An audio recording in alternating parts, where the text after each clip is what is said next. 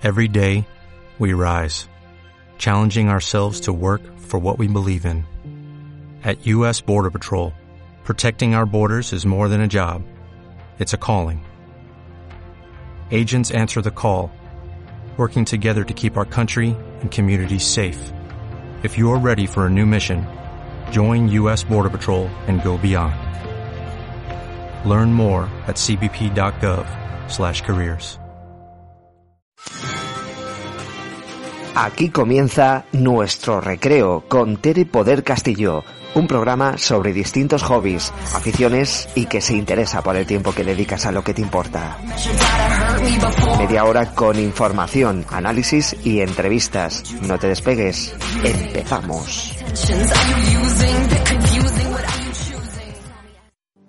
¿Cómo estáis mis queridos oyentes? Una semana más aquí en nuestro recreo. La semana pasada hablamos de los regalos de San Valentín según las distintas costumbres en diferentes lugares del mundo. Hoy tratamos de los regalos, dicho entre comillas, que nos puede ofrecer el universo. Sí amigos, hoy los meteoritos caídos o no del cielo. A lo largo de la historia, las culturas han venerado y temido la belleza de las estrellas fugaces esto ha conducido a toda una serie de teorías sorprendentemente espantosas sobre el origen de los meteoritos, el motivo de su caída e incluso de su composición. Como a todos nos gusta pedir deseos a las estrellas fugaces, os pongo algunos de nuestros mitos favoritos sobre meteoritos. La cabeza cortada de Medusa, las Perseidas son una abundante lluvia de meteoros que se da cada año entre el 17 de julio y el 24 de agosto. Los meteoros se pueden encontrar en el centro de la constelación que les da su nombre, la constelación de Perseo, aquel legendario héroe griego que petrificaba a sus enemigos al sostener la cabeza cortada de Medusa. Es exactamente en ese momento con Perseo blandiendo una cabeza cortada de mujer, la asociación más horripilante que se hace de las Perseidas y de las estrellas como mensajeras de la muerte.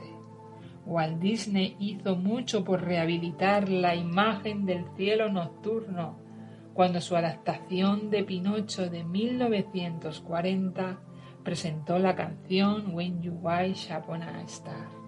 Antes de esto, los humanos llevaban varios siglos asociando meteoros y meteoritos con la muerte. Los aborígenes Yoingú, por ejemplo, creían que cuando morían se los llevaban en una canoa mística tras llegar sin problemas a la tierra de los espíritus. Los difuntos enviaban la canoa de vuelta a la tierra en forma de estrella fugaz para que sus seres queridos lo vieran. Pero ¿y los mitos de los suevos en Alemania, que pensaban que los meteoros señalaban un año de buena fortuna, a menos que se vieran tres en una noche, en cuyo caso la muerte estaba al acecho?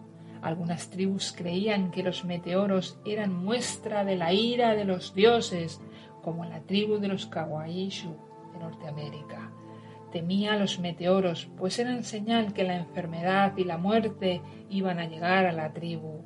Por otra parte, en Siberia, las estrellas fugaces se veían como gusanos de fuego chupasangre.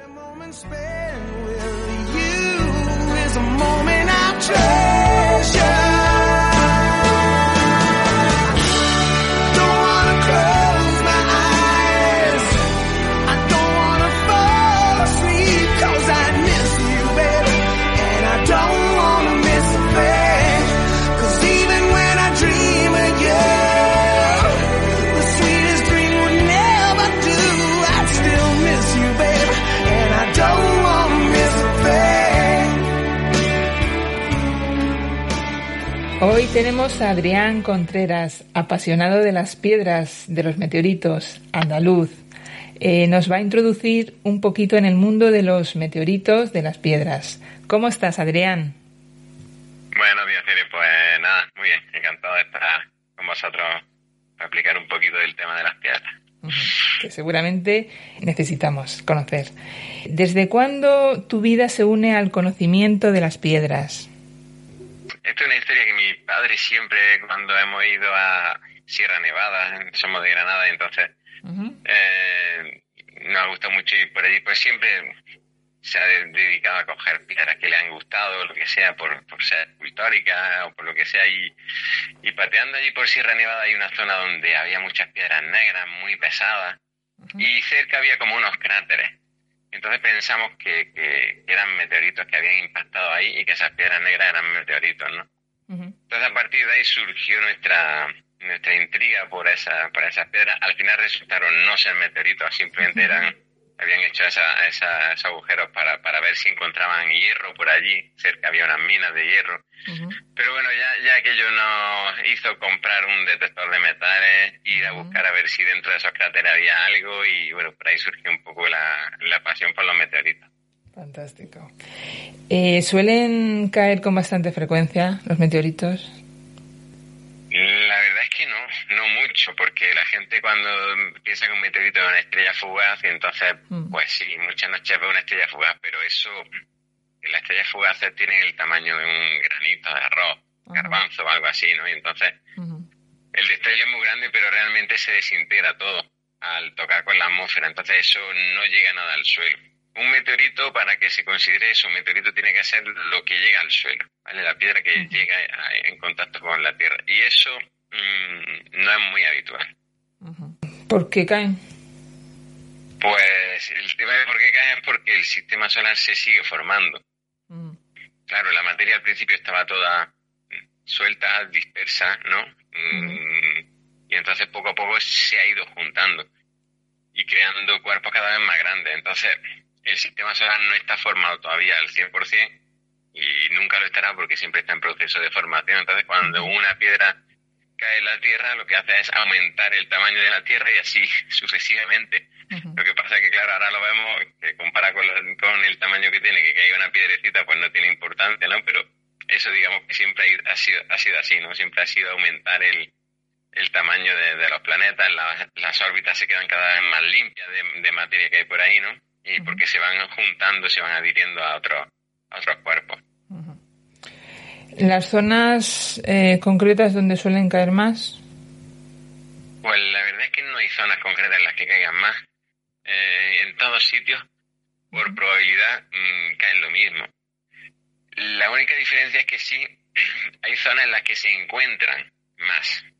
Eh, y eso es debido porque son zonas en las que geológicamente Mm, geográficamente o por las condiciones que tienen, pues son más fáciles de buscar. No, no es lo mismo encontrar un meteorito en el, en el Amazonas, ¿no? que encontrarlo en el desierto del Sáhara. Siempre va a ser mucho más fácil encontrarlo en los desiertos. Entonces, por eso el número de meteoritos que hay procedentes del desierto son mucho mayores que los de otras zonas. Pero no es porque hayan caído más, sino porque se consiguen visualizar mejor. Claro, se suelen encontrar, se suelen ver mejor, sí, sí. Eso es. Eh, el tamaño, como me estabas ahora mismo hablando, eh, suele variar.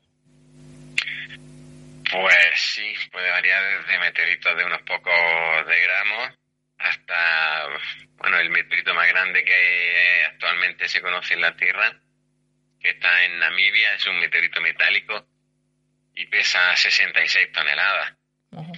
Después hay otro en Argentina el Chaco, Gancedo, que eso pesan alrededor de 25, 30, 35 toneladas. Entonces, mm, los meteoritos van, sí, hay un rango muy grande, desde los más pequeños hasta esos que son los más grandes que se conocen. Claro, hasta incluso el, el, polvo de, meteoritos, ¿no? Que eso es... ¿De dónde...? Sí, incluso el polvo de meteoritos, lo que pasa es que eso es difícil de, de recoger, pero bueno, hay gente que se, que se, sí, sí, hay gente, ya que lo has dicho, hay gente que se le gusta buscar micrometeoritos. Ajá. y entonces eh, se van a algún sitio así, a un tejado o algo, cogen la arenilla que hay y, y luego intentan con un imán separar lo que es silicio de lo que es hierro y entonces se encuentran unas microesferas pequeñitas y, bueno, hay gente que dice que no lo son, otra gente dice que sí, pero bueno, tengo un amigo que se dedica a eso, ¿eh? le tengo puesto en el móvil como David micrometeoritos porque, porque se encarga de coger todo eso y con una paciencia infinita, claro, él, es relojero y todo lo que sea pequeñito pues, pues le encanta. Pues desde aquí le mandamos un saludo a, tu amigo. Los diferentes, mm, como estamos hablando ahora de tu amigo, eh, que hay diferentes materiales, ¿dependen del lugar de donde proceden? Sí, eh, eso es así. El, por, por decirlo así, básicamente, después de otras clasificaciones, ¿no? Pero mm. los meteoritos normalmente se, se clasifican en rocosos, que son pues rocas, metálicos, que son puramente hierro prácticamente, eh, casi todo hierro, y después mixtos o rocosos, que es una mezcla entre, entre metal y roca. Entonces, si nosotros, por ejemplo, eh, tenemos un asteroide grande, ¿no? Que está por el sistema solar, y un cuerpo le choca y le desprende parte de su corteza, de la parte de fuera, eh, esa corteza es rocosa. Y entonces, si ese, si ese trozo, ese fragmento cae a la Tierra, será un meteorito rocoso. Si ese asteroide, por ejemplo, ya ha recibido tantos impactos que su parte de fuera ya no existe porque se la han ido arrancando, ¿no? Llegaríamos a la parte más profunda, ¿no? Que esa, a, una, a una parte un poco más profunda, que esa parte del asteroide sería mezcla entre metal y roca. Y entonces nos llegaría un meteorito metalorrocoso. Y si por último ya esa parte tampoco la tiene y solo le queda el núcleo, como los materiales más densos se van al núcleo, ese núcleo de ese asteroide será metálico. Y entonces si nos llega una parte de ese núcleo será un meteorito metálico. ¿Vale? Entonces depende un poco de, eso. ¿Hay falsedad en los en algunos meteoritos? Sí, los chinos son especialistas en falsificarlo todo. En cuanto hay un meteorito que se está vendiendo bien, lo copian y hacen una versión así, un sucedáneo, y te lo venden por eBay. Sin ningún miedo, ¿no? bueno, hay, hay mucho, hay muchos intentos de, falsificación de meteoritos. Mm, hay que tener cuidado donde, donde se compra, ¿no? Pero sí, de hecho hay un, hay un caso famoso de, de meteorito fue el primero que se intentó así falsificar de un tipo metalo rocoso que es muy bonito y entonces pero pero bueno no son lo único hace hace tiempo se intentó se falsificó un meteorito del tipo que se llama palasita. Y esos fueron rusos los que lo hicieron. Empezaron a venderlo a precio de palasita normal que estamos hablando de son precios bastante altos de alrededor de 10 euros por gramo o sea que eh, estamos hablando que una piedra de un kilo la estaban vendiendo por 10.000 euros, ¿no? O sea, una cosa oh. bastante, bastante grande. Y después, pues resultó que era falso, lo habían hecho en unos hornos de vacío, una cosa muy, muy rara. la curiosidad de, de, esa falsificación es que como, como caló tanto y se vendió tanto, porque hay otras que se, las que hacen muchas veces los chinos uno se da cuenta fácilmente no de que no es meteorito, pero esa estaba tan bien hecha y vendieron tanto que, hoy en día hay coleccionistas que pagan por tener un trozo de esa falsificación, ¿no? Porque, y, lo pagan a precio de, meteorito normal, porque, bueno, al final el coleccionismo es como el que colecciona monedas, ¿no? Y colecciona errores de monedas. Pues esto es parecido, ¿no? La gente quiere tener, es como un poco de, fragmento de la historia de los meteoritos, aunque sea de una estafa, pero eh, se sigue vendiendo a precio de meteorito real, porque fue, fue quizá la primera falsificación así bien hecha que, se hizo y que, y que caló y que se vendió. Claro, pero eh, me imagino que habrá algún alguna asociación o alguna eh, no sé alguna organización que se dedique a autentificar los materiales estos meteoritos, ¿no? Bueno, nosotros pertenecemos a las tres principales asociaciones que hay en el mundo relacionadas con los meteoritos. Eh, con, los, meteoritos. Una es de Meteoritical Society, que pues, son de Estados Unidos eh, las tres. Otra es INCA, que es la Asociación Internacional de Coleccionistas de Meteoritos, y otra es GMA, que es la Asociación Global de Meteoritos. Cualquiera de las tres, eh, se supone que para, para tú estar en ellas, pues tienes que ser una persona de confianza, ¿no? De hecho, en dos de ellas te piden ser recomendado por, por dos de los miembros que ya existan. Es decir, eh, que, que, tú para entrar no es que digas quiero entrar, pago y, ya estás dentro, ¿no? Sino que dos personas de dentro tienen que decirle al resto de la asociación, oye, sí, esta es una persona de confianza, de, que no va a engañar a los clientes y entonces puedes entrar, ¿no? Pero bueno, aparte de eso, en la otra asociación, Meteoritical Society, es la que tiene, es, digamos la más oficial, ¿no? Y tiene una base de datos mundial donde están registrados todos los meteoritos que se han analizado. ¿vale? Entonces cualquiera puede acceder a esa base de datos y, mirarlo. Entonces, nosotros, por ejemplo, hemos hecho, hacemos muchas clasificaciones oficiales, tenemos alrededor de 50. Eso quiere decir que nosotros enviamos una muestra de un meteorito a la universidad correspondiente, se quedan con la muestra, la analizan y si resulta ser un meteorito, se publica en esa web, ¿no? Entonces, bueno, ahí ya sí aparece nuestro nombre como que hemos sido la persona que ha cedido esa parte de, eh, de, meteorito y todas las características para que cualquier persona. Entonces, bueno, nosotros damos esa confianza cuando vendemos un meteorito o lo que sea, ¿no? Que, que pertenecemos ahí, que hacemos nuestras propias clasificaciones.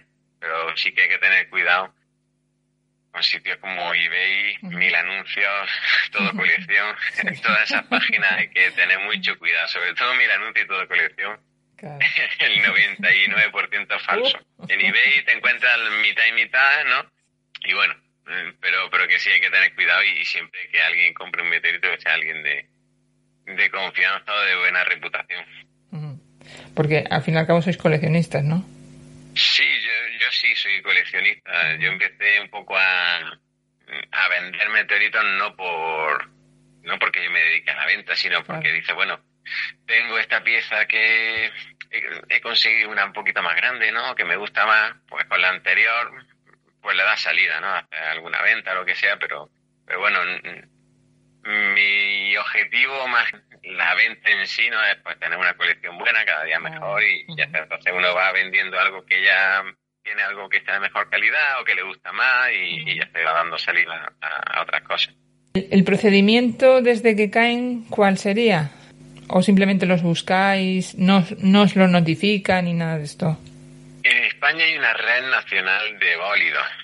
Entonces, normalmente estamos informados siempre cuando hay alguna caída, una posible caída, ¿no? Pues se suele trazar un, unas coordenadas posibles de la caída. Entonces, en España sí se hace eso y cuando ha caído algo, hemos, hemos ido a buscar. Buscar meteoritos es, muy fácil. Eh, encontrarlos es casi imposible. Entonces, sí, buscarlo es muy fácil. Tú, empiezas a andar por una zona donde sabes que más o menos ha caído y, nada, te puedes tirar días. Pero claro, encontrarlo es ya el problema. Entonces, bueno, eh, nosotros buscamos meteoritos, no no encontramos, pero buscamos y fuerza le ponemos. El, el más espectacular por su rareza que, que guardéis o que te acuerdes ahora mismo. De la colección nuestra, por ejemplo. Mm, por ejemplo. Bueno, tenemos algunos ejemplares de, de un tamaño bueno de algunos meteoritos metálicos Hemos ayudado al, análisis de algunos meteoritos de la Luna, por ejemplo, y de Marte. Entonces eso siempre, a nivel científico, está muy bien, ¿no? Porque, porque sí, nosotros podemos comprar alguna cosa, mm, pero, pero bueno, hasta que no, de, ese tipo, pero hasta que no lo analizas y hay una clasificación oficial y eso, pues mm, no lo sabes con certeza. Entonces, bueno, sí que tenemos algunas pieza mm, bastante considerable de Luna o de Marte, que por supuesto está analizada, clasificada y, una parte cedida a, la ciencia. Entonces esas piezas pues quizás sean de las más importantes que tenemos porque también ayudan ¿no? al conocimiento de, del estudio de, estos planetas. Claro. Claro, porque así sabéis pues eh, su edad, su procedencia, ¿no? Os sirve para, para añadir un poco más, ¿no? Claro, al final mm, los científicos se tienen que, que ayudar ¿no? de este tipo de piedras, de los meteoritos muchas veces, para, para conocer el propio origen del sistema solar o cómo se ha ido formando o, los planetas, ¿no? Entonces, han sido una ayuda bastante grande el tema de los meteoritos para, mm. a nivel científico para eh, hacer hipótesis sobre la formación del sistema solar. Porque aunque sabemos que el universo es muy extenso, pero esto es una ínfima parte, ¿no? Hombre, claro. Nosotros con los meteoritos conocemos el sistema solar y, gracias, y no todo. Porque, bueno, también es verdad ¿no? que, que a nosotros nos llega, imagínate, sí, te llega un fragmento ¿no? que viene de X sitio, pero claro, estamos hablando de que nos llega materia sólida, ¿no? Y materia sólida casi que hay, digamos, hasta cinturón de asteroides, ¿no? Entre Marte y Júpiter, pero pero no nos puede llegar un fragmento de Júpiter, porque como es gaseoso, pues, pues no nos llega, no nos llega nada. Entonces, bueno, sí que tenemos de fragmentos que vienen de, cerca de, del cinturón de asteroides, tenemos fragmentos que nos llegan cerca de la órbita de Mercurio, tenemos fragmentos de Luna, de Marte. Entonces, pero bueno, bien, dentro de lo que para, para, estar en casa sin movernos y servicio de domicilio, pues nos llegan alguna cosa interesante. En Instagram he visto unos anillos. Eh, bueno, ahora que estamos en la semana de, San Valentín, em, hay gente pues que está eh, interesada en con, algún material de los de los rocas, de los meteoritos, se hace estos anillos. Esto es para cualquiera que pueda adquirirlo o es la joyería, ¿cómo, cómo va esto? Bueno, pues las personas ante la rareza ¿no? y la belleza de los meteoritos, pues, pues al final se hace de todo con ellos. No es solo el coleccionismo de la piedra tal cual ha caído, ¿no? sino que hay gente que le gusta tener un poquito de, del universo colgado, ¿no? ¿no? En colgante, un anillo. Entonces, bueno, nosotros hicimos esa, esos, esos anillos hechos con, con un meteorito que cayó en, en Suecia, según algunos datos, hace un millón de años pero bueno, se encontró en 1906 y bueno, hicimos esos, esos anillos con utilizando esos meteoritos. Se lo utiliza mucho la, la gente últimamente a tendencia como anillos de boda, en vez del clásico anillo de oro normal, pues los anillos hechos con meteoritos. Y sí, si alguien lo quiere, se puede contactar con nosotros. Ahora mismo, la verdad que lo vendimos todo. Todo lo que hicimos pero bueno, de vez en cuando volvemos a, hacer, depende de la disponibilidad de los materiales que haya siempre, porque claro, meteoritos no hay no hay minas, ¿no? No es lo que uno quiera, sino que uno está esperando. Son un regalo caído del cielo, nunca mejor dicho. Entonces, eh, pues tenemos que esperar un poco. Sí, eh, el, problema de no, el problema con ese tipo de, anillo en concreto que a la gente le gusta mucho ese meteorito en concreto es que con los años de pandemia no se ha ido a buscar a la zona de Suecia. Lo que se hace es que se piden permisos allí, eh, el gobierno sueco te los concede, hay que pagar una tasa y entonces te deja buscar libremente. Pero mm, en España, por ejemplo, no, en España lo que se encuentra es del Estado. Y, pero cada país tiene su legislación diferente. Entonces, estos concretos son de Suecia y allí sí que te permiten buscarlo y tú puedes ir, pagar tu tasa correspondiente y te dan el permiso durante un mes o lo que acuerdes para buscarlo. Pero con años de pandemia y eso no se ha ido a buscar y no han, no han concedido las la licencias. Y por eso creo que ahora hay escasez de ese tipo de meteoritos porque no se ha encontrado más. Y, pero bueno, este año ya sí haremos alguna expedición y intentaremos recuperar alguna pieza y a ver si hacemos algo. Eh, he visto también otras historias fascinantes, como por ejemplo la daga, que es de, supuestamente, o se supone que es de la tumba de Tutankamón. Cuéntanos esta historia. Bueno, pues sí, sí, realmente de Tutankamón y cuando, cuando descubrieron el sarcófago le encontraron un par de un par de objetos relacionados con los meteoritos. Uno es que él tenía como una pechera, así, mm. eh, una pechera donde el centro era un escarabajo tallado, ¿no? De color así amarillo, y otra era la vaga, ¿no? El, el escarabajo en realidad no es un meteorito, pero sí es un impacto de, de meteorito. Es, es decir, es la arena fundida por un meteorito, por cuando cae un meteorito. Y crea un, una piedra que en ese caso se llama vidrio de Libia. Pues bueno, Tutankamón tenía ese, ese escarabajo tallado en esa, en esa piedra, por un lado, y por otro tenía la daga. Desde un principio se pensó que tendría que ser de origen meteorítico, porque cuando los egipcios todavía no tenían la tecnología para fundir el hierro, sí que conseguían tener algún utensilio de hierro como este. ¿No? Entonces, ¿de dónde viene ese hierro si todavía no podían fundirlo ¿no? y obtenerlo? Pues entonces, claro, parecía evidente que era de meteorito. Pero no querían hacer ningún análisis así, digamos, invasivo, porque tenía que haber cortado un poquito y analizarlo. ¿no? Y entonces, claro, era como, no podemos cortar esto. Eh, hace unos años ya había tecnología suficiente para analizar sin eh, cortar nada y un equipo de, de italianos fue el encargado y con, con XRF, rayos así láser, te dicen la, la composición química de un material sin necesidad de cortarlo. Entonces ahí sí vieron que tenía níquel y cuando el hierro está así mezclado con níquel en esas cantidades, es que es un meteorito. Entonces ya confirmaron que sí, que se trataba de, de una daga hecha con meteorito. En películas hemos visto la amenaza de un gran meteorito que viene directo hacia la Tierra. ¿Esto puede ser? ¿O, sus, o el tamaño, mm, según va atravesando las capas mm, hasta llegar a la atmósfera, mm, se va reduciendo? Pues las dos cosas sí. La primera puede ser, sí, sí puede ser, porque ya ha pasado, ¿no? Y si han pasado, puede volver a pasar.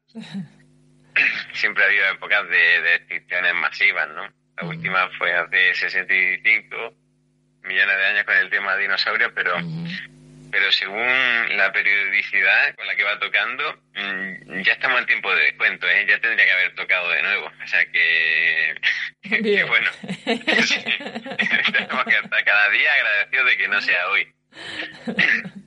pero, pero sí, pasar, pues si nada lo impide, pasará. Lo que pasa que, bueno, ahora también ya con la tecnología, ahora se están haciendo pruebas, ¿no?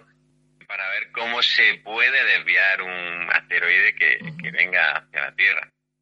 Y entonces se está investigando y se está viendo cómo hay varias maneras, ¿no? De, de que un de que un asteroide pueda se pueda desviar su trayectoria para que no impacte. Eso por un lado. Por otro, también es verdad que, que cuando va atravesando la atmósfera mm, va reduciendo el tamaño, ¿no? De hecho, si tú tienes un meteorito de un kilo en la mano, la piedra como, como, como promedio mínimo tendría 100 kilos. Es decir, que se pierde se pierde prácticamente en todo, llega, llega un 1% más o menos, ¿no? Según el tipo, hay, tipos de los que llega menos y tipos de los que llegan más, ¿no? Pero, pero como promedio mm, llega a eso. Entonces, sí que es verdad que si impacta algo mm, de un tamaño, en realidad imagínate, era 100 veces más grande. La atmósfera no evita más de un problema. Pero, pero bueno, sí que es verdad que, que no estamos a salud y podría pasar perfectamente tampoco me fiaría yo mucho de, las mediciones y de las formas de, desviarlo, porque eh, claro, puede ser que la medición eh, sea un poquito errónea y por tal de desviarlo al final caiga. lo, lo haga, que... Entonces hay que tener cuidado, ¿no? Lo digo porque hace unos años eh, había una, una misión espacial rusa, la Salius 7, intentaron que los restos cayeran al océano y por, y por hacerlo y por controlarlo al final le salió mal y cayó y cayeron en Argentina los restos, ¿no? No, no hubo daños personales, pero entonces, bueno, hay veces que por intentar controlarlo, como los cálculos no sean correctos, haya algún problema, pues hacer lo contrario. Bueno, pues eh, esperemos que, que todavía nos deje un, poco. sí, sí, pero que nos deje un, un añillo más. sí, ya hemos pasado un poquito con el COVID, la filomena, entonces. Sí, llevamos bastante. y eh, decían que ahora era la época de los zombies y demás. Bueno, pues eh, esperemos. que llevamos una racha que sí, que sí, los asteroides nos dan un, respiro, porque ya de lo poco que nos queda, porque no nos caiga, ¿no? Pero bueno, habría que agradecérselo ya, que yo que sé, que sea para la, la, siguiente generación, porque ya nos queda, yo creo que es lo único que nos queda, ya que caiga uno bueno y, y listo, así que nada. Bueno, Adrián, eh, por último, si nos quieres decir algo, eh, animar a la gente, pues eso, a, buscar meteoritos, como tú hacías con tu padre, o si quieren contactar con vosotros, ¿cómo, cómo lo hacen? Bueno, pues nada, la gente que esté interesada en el, en el mundo de eso de las fósiles, minerales, normalmente siempre tienen su pequeña entrada en los, en los meteoritos, hay gente que empieza directamente, pues nada, bienvenidos todos, que sí que es verdad que tengan cuidado de dónde, de dónde compran, de dónde se informan, pero lo primero que, que, que estudien un poquito sobre el tema para entenderlo, que eso también les va a ayudar a valorar más lo que tienen, ¿no? En las manos.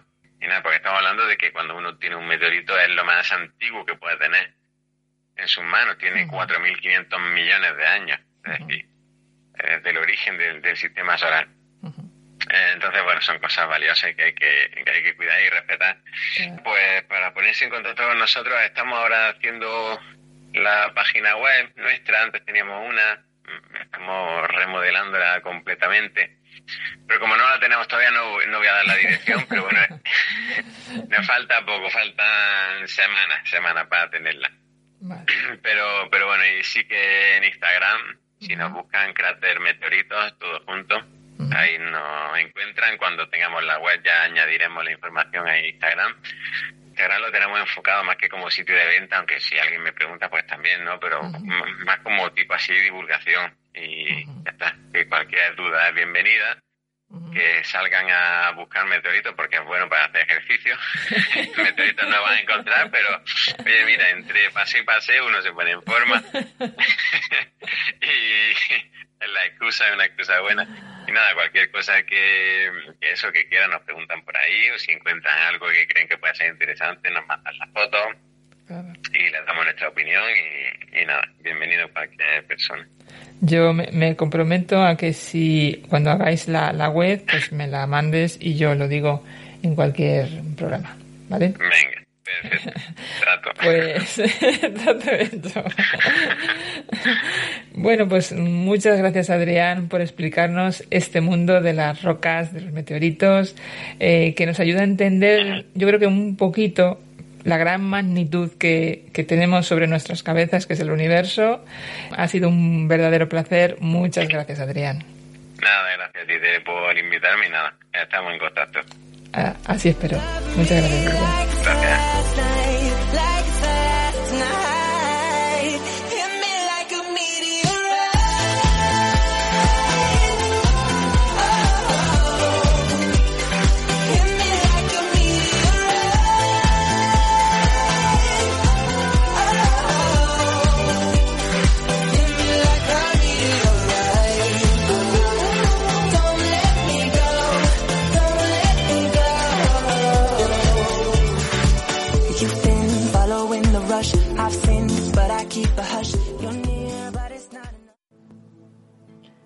Year nos cantaba, golpea como un meteorito, nuestro camino se ha convertido en piedra, todo está cayendo. En plata y oro los colores son una advertencia. Cuando miro al cielo, al igual que nuestro amigo Adrián, cuántas veces lo habrá hecho. Aquello que empezó de niño junto a su padre, una buena excusa, nos decía, para hacer ejercicio, porque no se encuentran fácilmente los meteoritos, pero se buscan, porque son un regalo del cielo en forma de anillo, de daga o escarabajo, hasta de micrometeorito. Pueden dirigirse hacia nosotros, ya pasó en la época de los dinosaurios, que se esperen un poco para poder seguir valorando aquello que si lo tenemos en nuestras manos es lo más antiguo que cojamos. ¿Qué me decís, mis queridos oyentes? Decírmelo con vuestros hobbies y pasiones en mi correo electrónico telepodcast8 arroba gmail.com o en mi página de Facebook Tere Poder Castillo. Has escuchado Nuestro Recreo. Dirige y presenta Tere Poder Castillo. Hasta el próximo podcast.